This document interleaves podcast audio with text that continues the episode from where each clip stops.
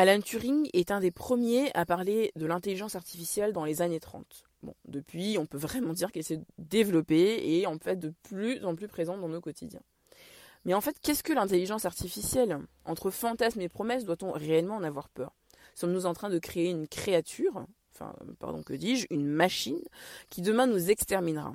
Bon, ok, j'en conviens, j'ai peut-être un tout petit peu vu trop de films de science-fiction quand j'étais ado, mais ne devons-nous pas au contraire aujourd'hui saisir cette opportunité d'inverser la tendance et de créer enfin un monde nouveau, avec plus de social, moins de maladies, plus de relations sociales, etc. Alors avant de préparer ce podcast, euh, je vivais un petit peu dans un monde de bisounours en, parlant de l'intelligence artificielle, c'est-à-dire que je voyais vraiment que le côté positif, quoi. Mais euh, en regardant la série Black Mirror, alors je fais une parenthèse, Black Mirror, c'est une série euh, qui, que tu peux regarder sur Netflix, si tu as Netflix. Euh, alors qui en fait justement montre un peu le, quotidien de plusieurs personnes euh, et euh, avec l'intelligence artificielle. Et en gros, c'est assez flippant parce que assez déroutant parce que ben, c'est vraiment, euh, ce sont vraiment des, histoires, des situations dans lesquelles on peut se retrouver aujourd'hui, demain, dans six mois. C'est vraiment un futur proche, mais très proche et tellement réel que vraiment, ça en est flippant. J'avoue que euh, je, me suis fait ça pendant deux soirs euh, et ben, j'étais en dépression pendant un petit moment. Mais bon, voilà. Donc je referme ma parenthèse.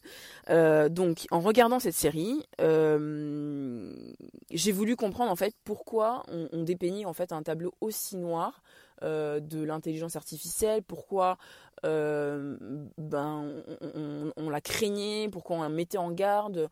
j'ai voulu comprendre quoi. J'ai voulu comprendre. Et c'est vrai que ce que j'ai découvert ne m'a pas forcément rassuré. je je vous l'avoue quoi. Alors, je ne vais pas parler que des choses négatives, évidemment. Euh, je pense qu'il y en a qui s'en chargent très bien pour nous faire peur. Mais voilà, c'est vrai qu'il y, a, eu, euh, y a eu pas mal de choses que j'ai lues quand je me suis documentée, où je me suis quand même posé la question en me disant Ah oui, effectivement, là, euh, ça, peut, ça peut poser un petit, un petit problème. quoi. Euh, mais après, je pense réellement, et je pense que je reste encore dans, mon, dans mon monde de bisounours, mais tout en étant euh, quand même un petit peu, un petit peu réaliste, et réaliste, lucide, et et, en me disant ok ben je, observatrice voilà en étant observatrice euh, je me dis quand même euh, qu'il faudrait quelque part ben, changer un petit peu le modèle, enfin pas un petit peu, changer le modèle euh, de nos sociétés pour que justement utiliser de manière optimale cette intelligence artificielle qui pourrait nous apporter que du bon. Mais ce n'est évidemment pas la, la condition sine qua non de changer notre monde, mais en tout cas voilà. Donc une des premières craintes, en fait, c'est vraiment que euh, le robot soit plus intelligent que nous, qu'il nous surpasse, qu'il nous dépasse jusqu'à euh, nous exterminer. Oui, Terminator sort de ce corps, quoi. Mais bon, voilà. Donc en fait, c'est ça. Et l'élément déclencheur, un des éléments déclencheurs, euh, a été le robot AlphaGo qui a battu le champion du monde au jeu de Go. Donc ça, ça a été vraiment une forte symbolique parce que jusqu'à présent, on était plutôt dans une, optique de machine learning en fait, c'est-à-dire que le robot euh, était programmé. Donc il avait 50% de données, 50% d'algorithmes et puis hop hop hop, il mixait tout ça et euh, ben, il arrivait à se débrouiller, il arrivait à répondre à ce qu'on lui demandait, il arrivait à, faire ce que, ce que, le monde de la science lui demandait quoi.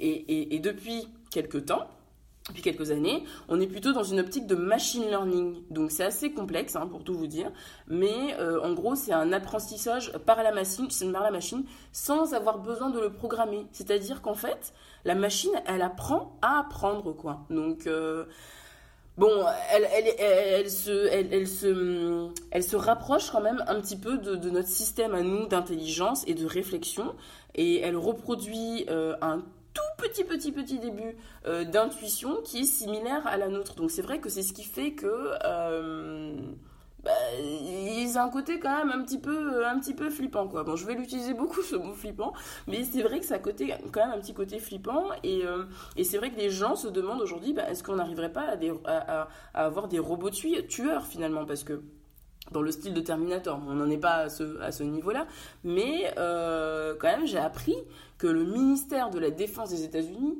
euh, a dépensé 7 milliards de dollars pour des robots tueurs. Donc, c'est pas pour des recherches médicales, hein, c'est pour des robots tueurs. Donc, ça me fait quand même poser une question. C'est-à-dire que pour ce genre de choses, qui sont les gens qui sont derrière Tu vois, je pense que c'est vraiment important de savoir qui est derrière ce genre de, de recherche, qui est derrière ce genre de d'avancée technologique, parce que le dessin peut être vraiment différent. Le dessin derrière l'innovation technologique euh, va forcément conditionner l'utilisation. Donc là, c'est un réel, une réelle crainte. En plus de ça, des robots tueurs, euh, il y a aussi le fait qu'il y ait des robots qui fassent des trading à haute fréquence. C'est-à-dire qu'un robot achète et vend des actions à des vitesses euh, assez, euh, assez rapides, là, de l'ordre de, nanosecondes, et ça crée en fait des, paniques, des paniques boursières phénoménales. Donc je vous laisse imaginer qu'on soit un pro ou pas de, la bourse. si ça crée une panique boursière, ça veut dire que c'est des crises. Hein. Là, je veux dire que je pense que 2008 et 1929, euh, à côté, c'est du pipi de chat. Mais voilà, donc en gros, le problème, c'est ça, c'est qu'il progresse vraiment beaucoup plus vite que l'homme. Euh, mais pour ma part, moi, ce que je me dis, c'est ok, d'accord. Vous créez des machines, vous avez peur de ce que ça peut, ça peut engendrer eh ben, pourquoi on ne fait pas de contrôle?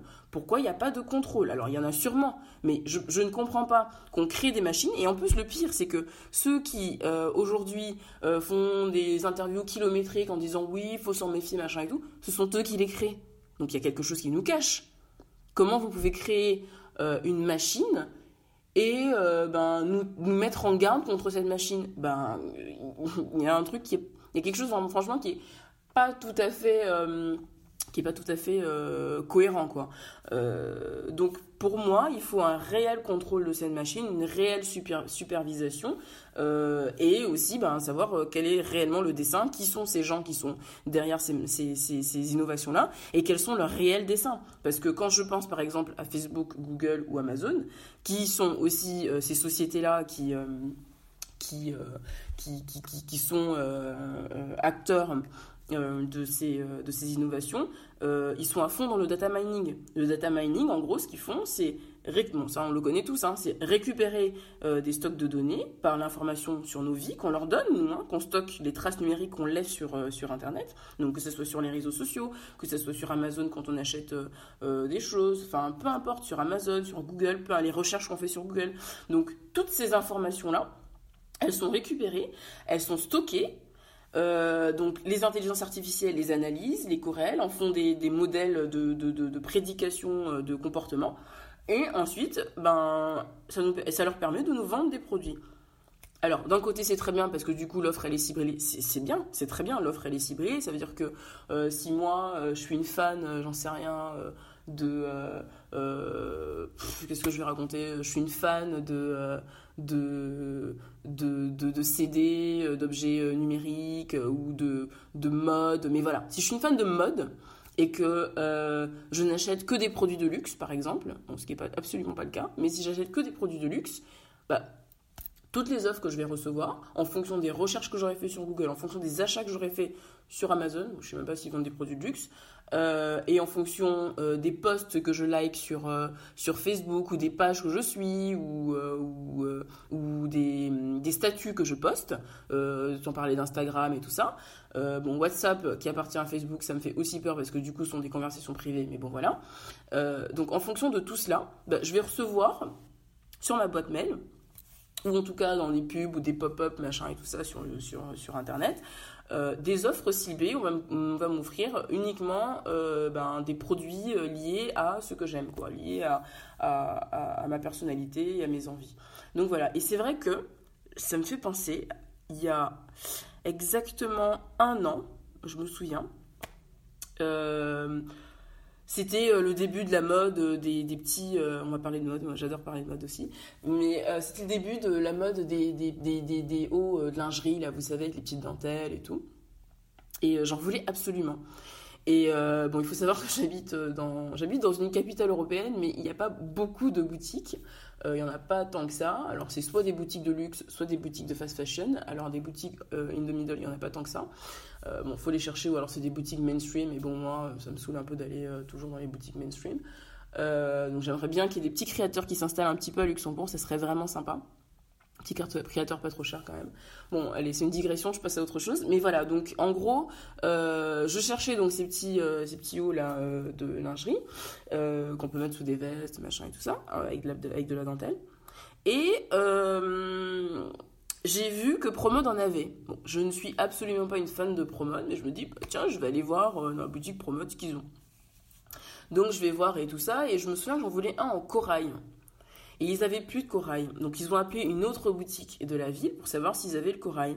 Et la boutique n'en avait pas. Donc je me suis dit, bah ok, c'est pas grave. Euh, je vais aller voir si sur leur site internet ils en ont. Et s'ils en ont, je, je passe ma commande, quoi. Donc je vais sur leur site. Je vois qu'ils en ont et je me dis, ah bah cool, mais comme euh, c'était pendant l'heure de ma pause, comme je devais retourner bosser, je me dis, bah j'aurai le temps, je le ferai tout à l'heure. Mais quelle ne fut pas ma surprise quelques minutes plus tard Je reçois un email, un email sur ma boîte personnelle me disant oui bonjour euh, euh, votre tel article est disponible machin et tout. Et là j'ai vraiment halluciné quoi. Parce que un je ne suis pas absolument pas une cliente de Promode. Jamais. Je n'ai jamais été une cliente de Promode. Je n'ai jamais été dans leur fichier. Et là je reçois dans ma boîte personnelle un mail me disant que je, que le produit que j'étais en train de regarder sur leur site est disponible Là, vraiment, j'ai halluciné et je me suis dit, ok, ok, ok, quoi. Là, on est vraiment, euh, voilà. Et donc, le data mining, en gros, c'est ça, quoi. C'est ça. Donc, quand vous recevez, euh, vous êtes sur un site, euh, que vous n'achetez rien du tout, que vous remplissez aucune donnée et que vous recevez un email sur votre boîte, euh, vous parlant du produit que vous avez regardé ou vous parlant du site internet avec des promotions éventuelles qu'ils ont. Bah ça c'est le data mining. Quand vous êtes sur Facebook et que vous avez un pop-up là, vous savez les pas un pop-up mais les petites fenêtres, les petits carrés euh, publicitaires qu'il y a sur le côté euh, d'un site sur lequel vous étiez déjà allé ou que vous avez des bannières, enfin sur des sites sur lesquels vous êtes allé, ça c'est le data mining.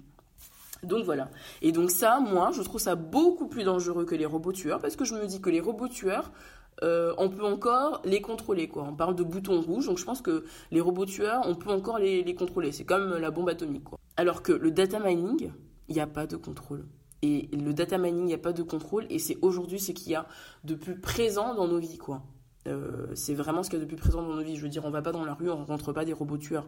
Alors que Bon, même si euh, ils ont déjà commencé un petit peu avec les frappes qu'il y a eu il y a quelque temps au Proche-Orient, mais mais on n'en est pas en tout cas au point, euh, au point du, du, data mining. Quoi. Là, pour moi, il n'y a aucun contrôle là-dessus et, je trouve ça beaucoup, beaucoup, beaucoup, beaucoup plus dangereux. Donc ça, c'est une première chose. Ensuite, du point de vue géopolitique. Alors ça, c'est vraiment quelque chose que j'ai découvert. Je ne savais pas du tout.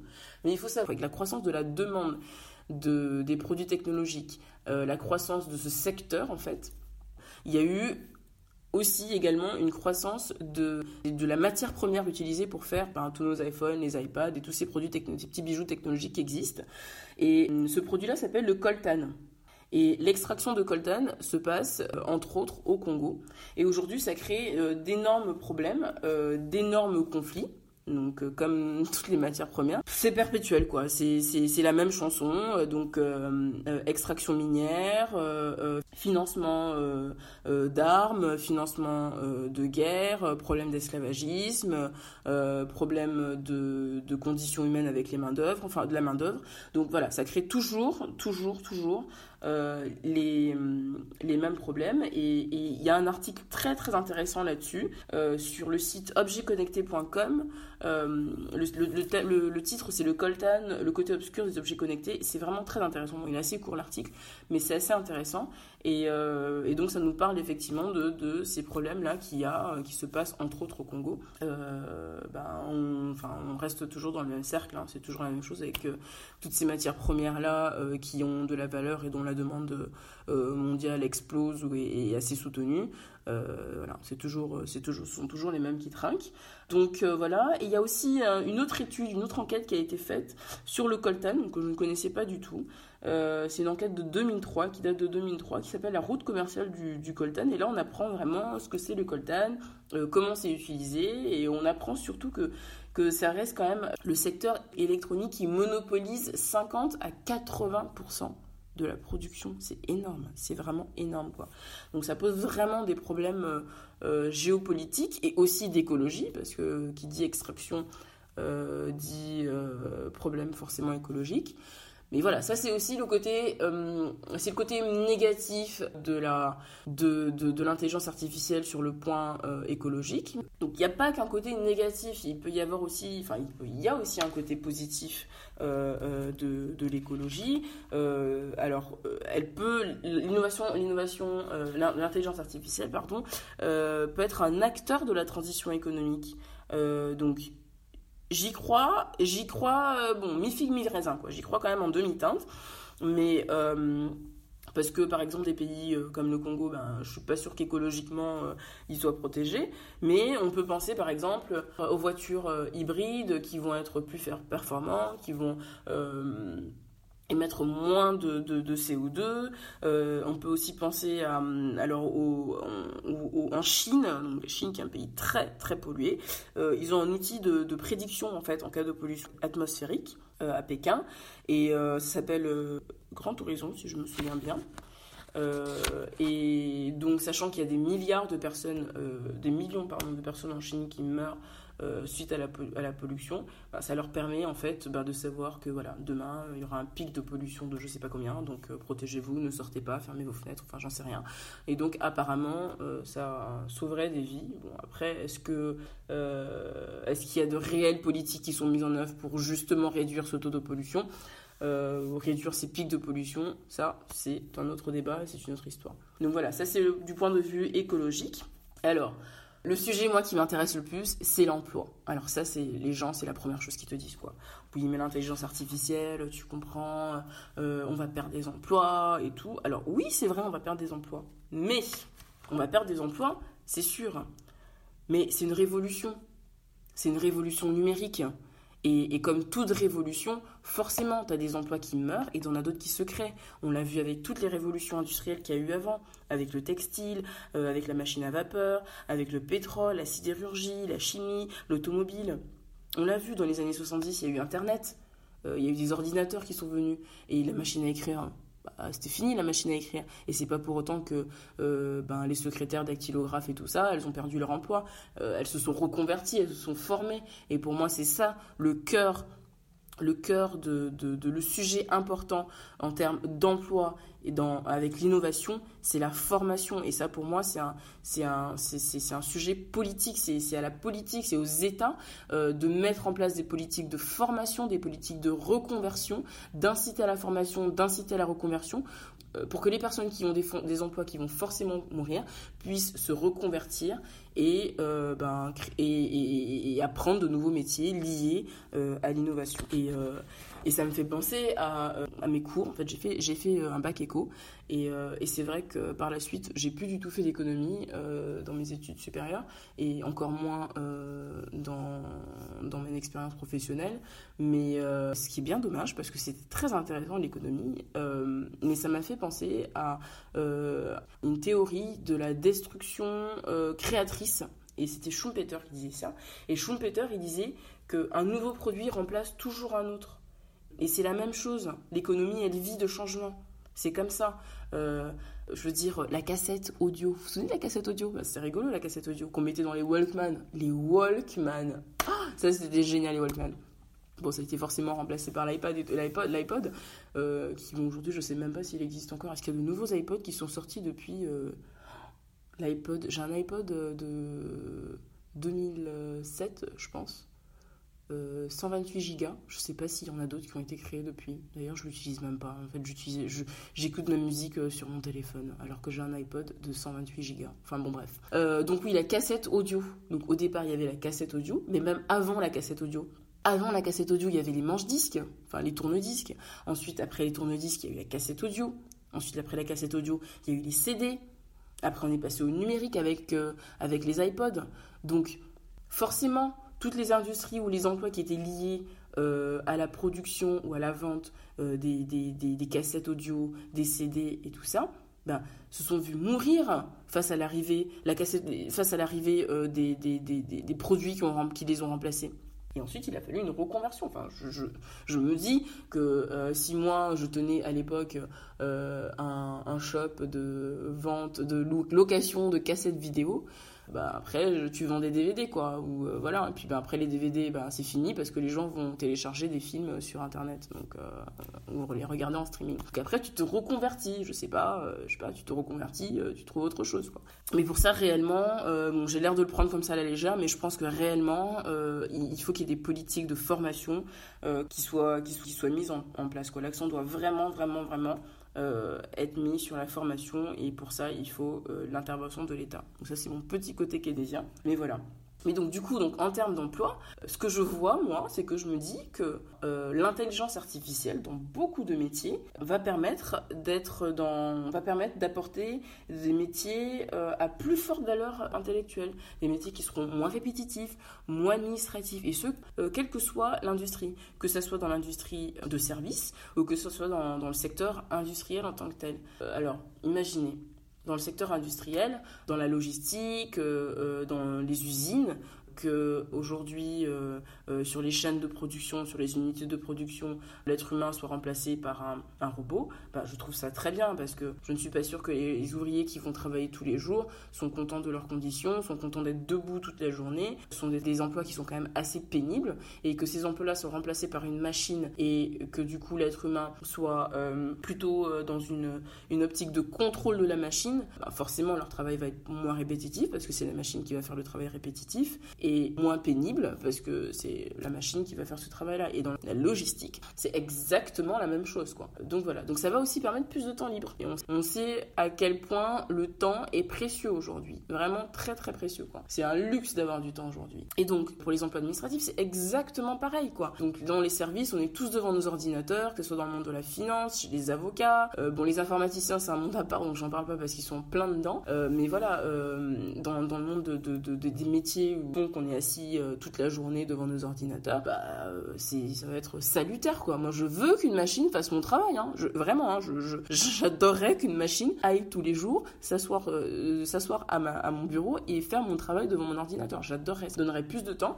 Alors, je contrôlerais ce qu'elle ferait, mais je sais que j'aurai plus de temps, quoi. Et donc, je parle vraiment en connaissance de cause et je pense que, ah, pareil, ça sera des métiers, ça, ça me permettra d'avoir un métier moins administratif, beaucoup plus intellectuel, non pas que ce soit pas un métier intellectuel aujourd'hui, mais en tout cas, ce sera beaucoup plus intellectuel.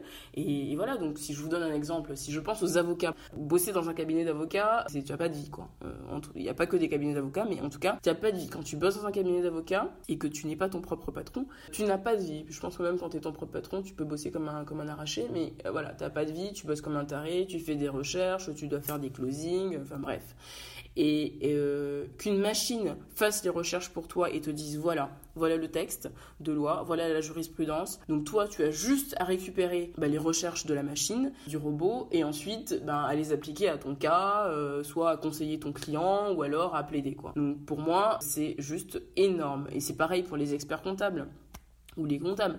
Euh, ben, passer des écritures, euh, c'est un peu chiant.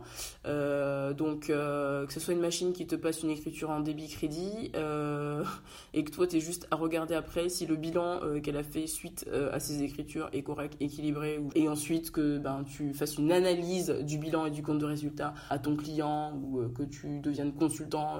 Franchement, ça donnerait un temps libre à tout le monde et je pense qu'aujourd'hui euh, on est réellement en recherche de ce temps libre parce qu'on est tous, quel que soit le secteur dans lequel nous travaillons, on est tous euh, bouffés par nos emplois et euh, on est tous en demande de ce temps libre là pour nous pour nos familles, pour nos activités, pour nos passions. Et donc, du coup, ça me fait penser au revenu universel. Pour moi, j'y crois pas du tout, revenu universel. mais ça reste lié aussi au revenu universel parce que si demain, une machine remplace, tu vas pas avoir le même salaire. Donc ça, c'est ce que beaucoup de gens disent. Ouais, d'accord, mais ok, la machine, elle me remplace, donc ça veut dire que j'ai plus de temps libre, donc euh, j'ai moins de travail, je vais jamais garder mon salaire. Oui, C'est vrai. Mais, comme je le disais au début, l'innovation, l'intelligence artificielle doit être accompagnée par un projet social et un changement du modèle dans lequel nous vivons.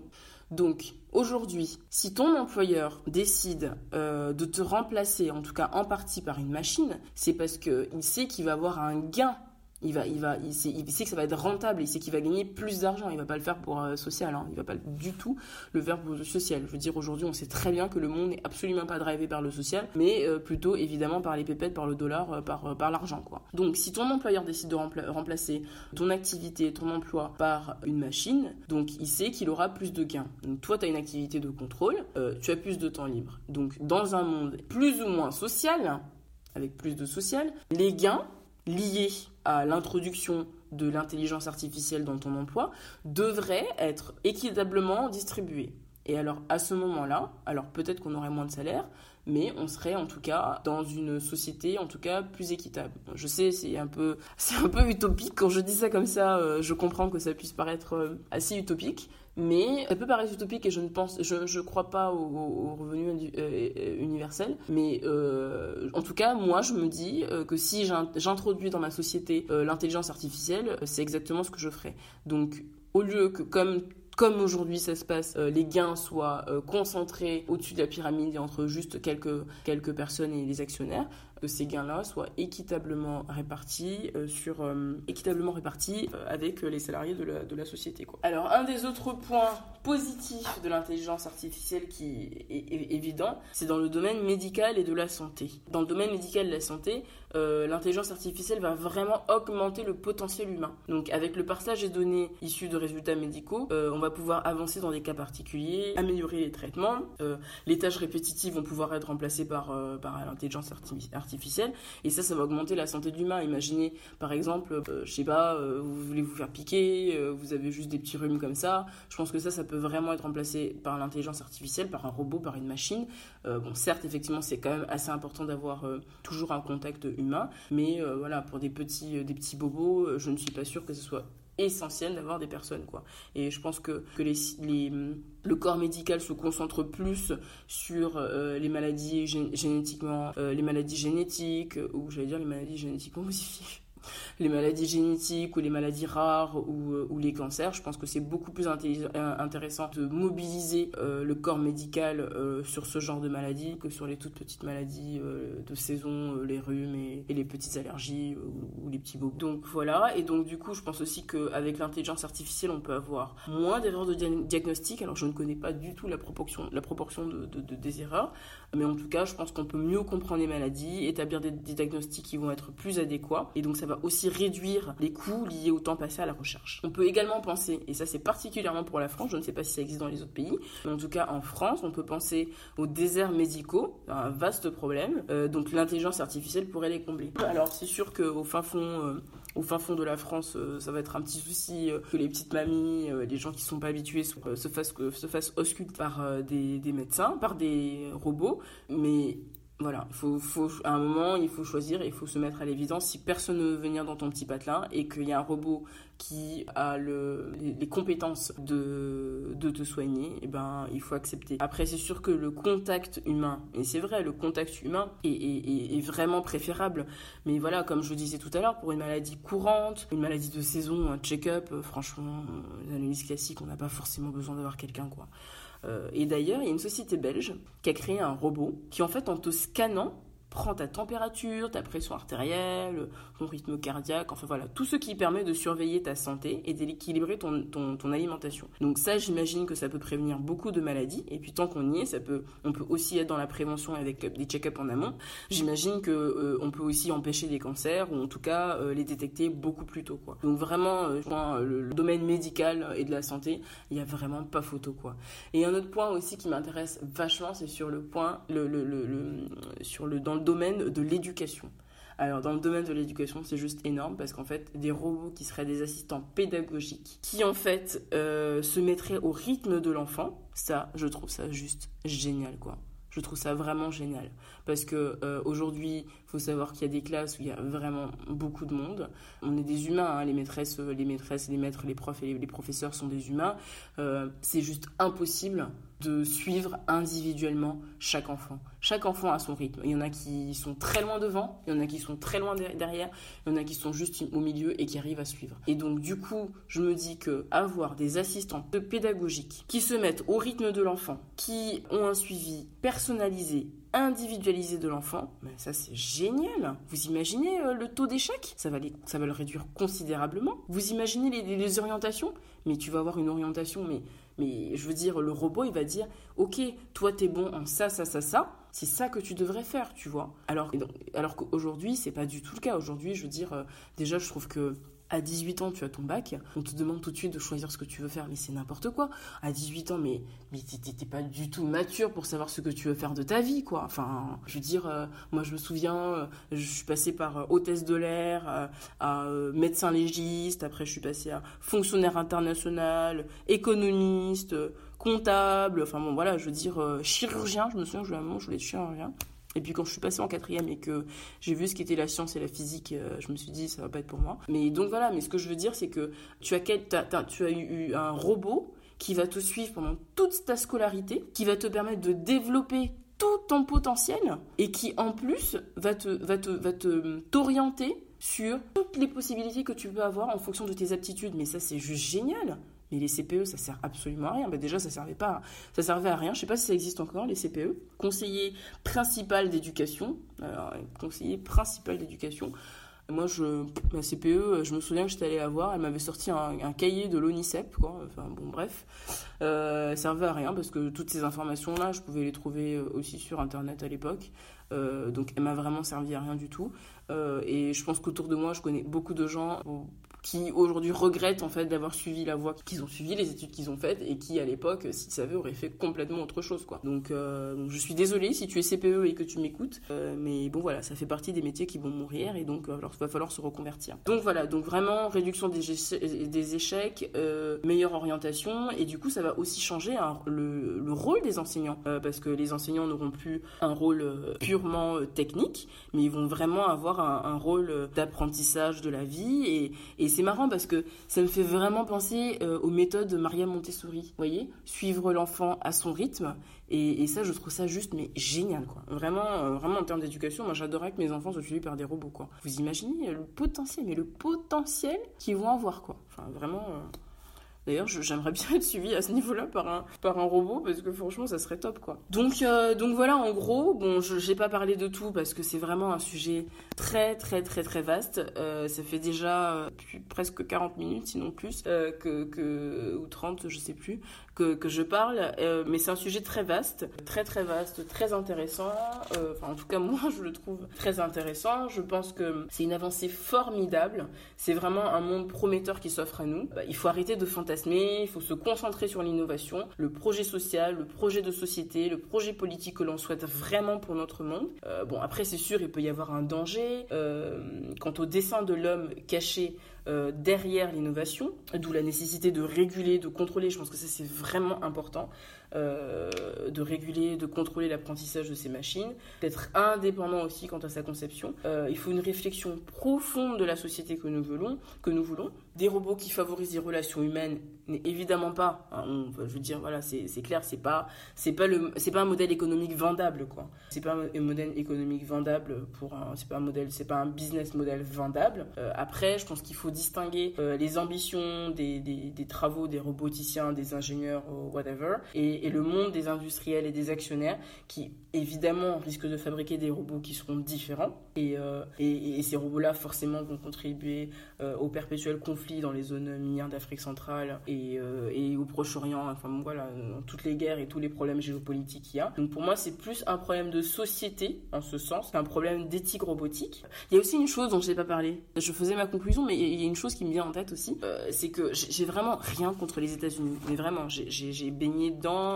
euh, j'ai grandi dans les années dans les années 90, j'étais ado, euh, donc donc j'ai vraiment rien contre les États-Unis, mais je trouve quand même qu'on va vers une colonisation numérique des États-Unis sur le monde, quoi si on regarde bien, toutes les intelligences artificielles sont fabriquées là-bas. Et comme ça me fait penser à un truc, comme le dirait le PS, et oh l'Europe, voilà, l'Europe, la Chine, l'Afrique, enfin voilà, tout ce que tu veux. Qu'est-ce que tu fais quoi? Qu'est-ce que tu fais? Là, je pense qu'il faut prendre le contre-coup euh, et, développer un peu plus ça et ne plus être à la merci à ce niveau-là euh, des États-Unis parce que ça peut être très dangereux. Quand on a un, un, président des États-Unis comme Donald Trump, ça peut être dangereux. Ça peut vraiment être dangereux. Bon, après, euh, il euh, y, a quand même des choses hein, qui se font en Europe, je dis pas que rien ne se fait, mais il y a quand même des choses qui se font en Europe. Par exemple, il y a un moteur de recherche qui s'appelle Quant, Q-W-A-N-T, et je pense que ça peut être, euh, c'est un, moteur de recherche qui est pas mal parce que ne, qui ne vous trace pas, qui ne fait pas de data mining comme Google, et ça peut être pas mal. Voilà. Donc si vous voulez utiliser Quant, moi j'encourage les gens à utiliser Quant parce que euh, voilà, on, a moins de, on laisse moins de traces numériques quoi. Donc voilà, donc une autre chose dont j'ai pas parlé, euh, c'est la personnification en fait, et que les personnes fascinées par le robot euh, ont. Donc leur fantasme est tel que pour eux, les robots seront un jour capables d'avoir les mêmes émotions, les mêmes ressentis que nous. Or, ils ne sont ni biologiques, ni organiques, ils ne ressentent pas de sensations comme nous, je dirais pas d'émotions, quoi. Euh, ce qui me fait penser en fait à l'animisme. Vous savez, l'animisme, c'est le fait de, de, de, croire que les choses ont une âme. Et euh, moi j'aime beaucoup ça, je trouve ça très poétique.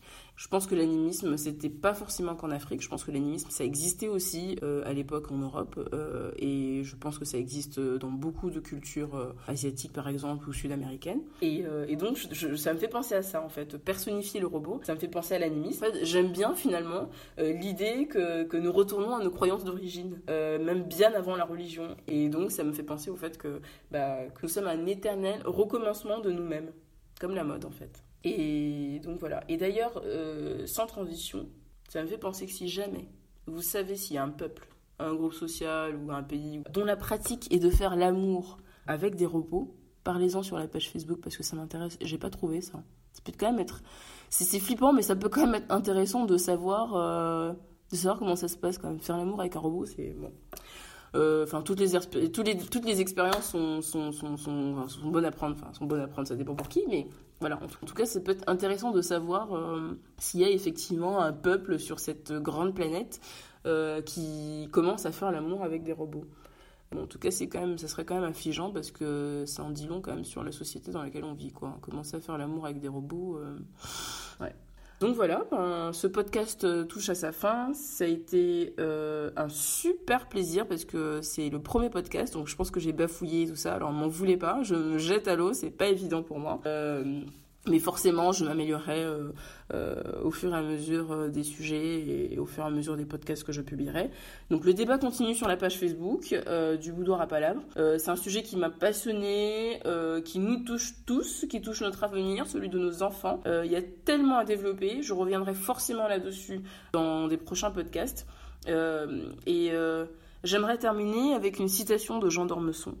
que j'aimais beaucoup en fait. J'aimais beaucoup ce, ce, papy. En fait, euh, j'ai pas connu mon papy et pour moi, c'est, je, je, je, je, me fais cet, cet imaginaire là. Je me dis que mon papy, en fait, c'est, il, il, aurait été, oui, en en tout cas, il, il était comme euh, Jean d'Ormesson. En tout cas, moi, j'aimerais bien être une mamie comme ça, en tout cas. Et donc, euh, donc je terminerai avec donc la citation de Jean d'Ormesson qui nous a évidemment quitté cette semaine, qui disait donc au sujet de l'intelligence artificielle et du transhumanisme. La science et la technique ont pris le pas sur la nature, sur le pouvoir, sur la poésie, sur la philosophie et sur la religion.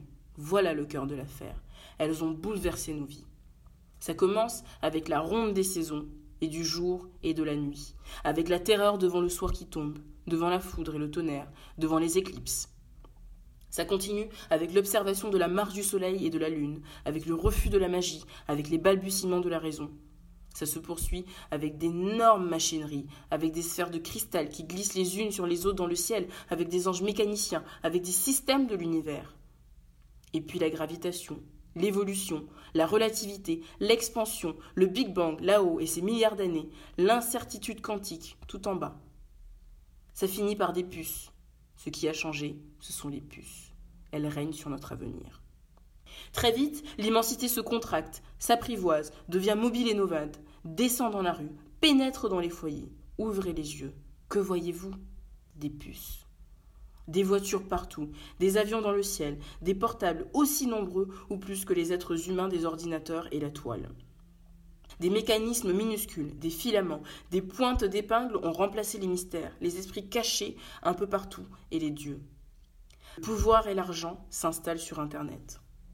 Le portable entre nos mains prend la place du chapelet. Facebook est une communion sans Dieu mêlée de confession. L'univers sans borne est tombé sous votre coupe.